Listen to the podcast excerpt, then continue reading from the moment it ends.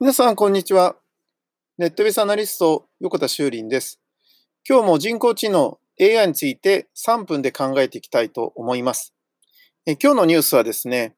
3分のニュースなんですね。AI が最短3分で動画を自動生成するビデオブレイン、音声の自動テロップ化なども可能にというニュースが入ってきました。まあ何でもかんでも AI、AI ってつければいいもんではないんですけど、まあ今回紹介するものはですね、動画コンテンツを作るですね、そのサービスの中で、その動画のファイルをアップロードするとですね、その3分以内にまあ文字起こしをしてですね、それにテロップをつけて出すことができるよっていうものです。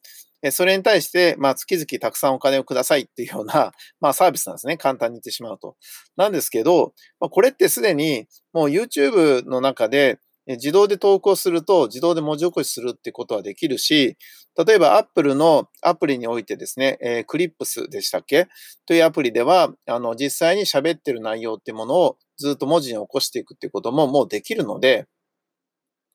だから、えー、それなのに、今回のようなね、あの、もので有料でやっていくっていうのは、相当ですね、精度が高くないと多分使えないと思うんですよね。だから、まあ、そこには期待をするしかないなというふうに思うんですけど、実際どのぐらいなんでしょうかね、というものです。で、まあ、このような、その、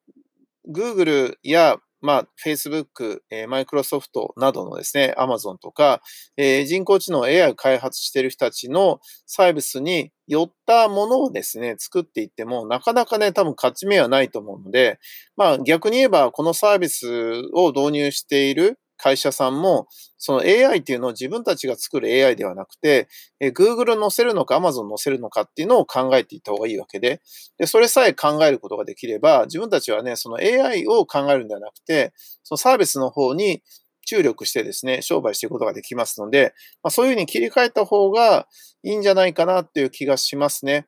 確かにそのデータっていうのは自分ちで貯めた方が、あの、精度も上がっていいことだし、他者と差別化することにはなるんだけど、だけど、まあ、それを言っても、もう、それよりもね、あの、Google や Amazon よりもデータ集めることっていうのは、もうできないし、Apple みたいな端末作ることだってできないわけなんで、なので、まあ、こう考えていくとですね、あの、ちょっとね、方向転換をしてもいいのかなっていう気がね、えー、しますけどね。はい。ということで、まあ、あの、一応 AI がっていうことで、ね、ニュース出てましたので、今回紹介しましたけど、まあ、あの、よほどね、この精度が良ければ僕も使ってみたいなと思います。ネットベースアナリスト、横田修林でした。ありがとうございました。ではまた明日。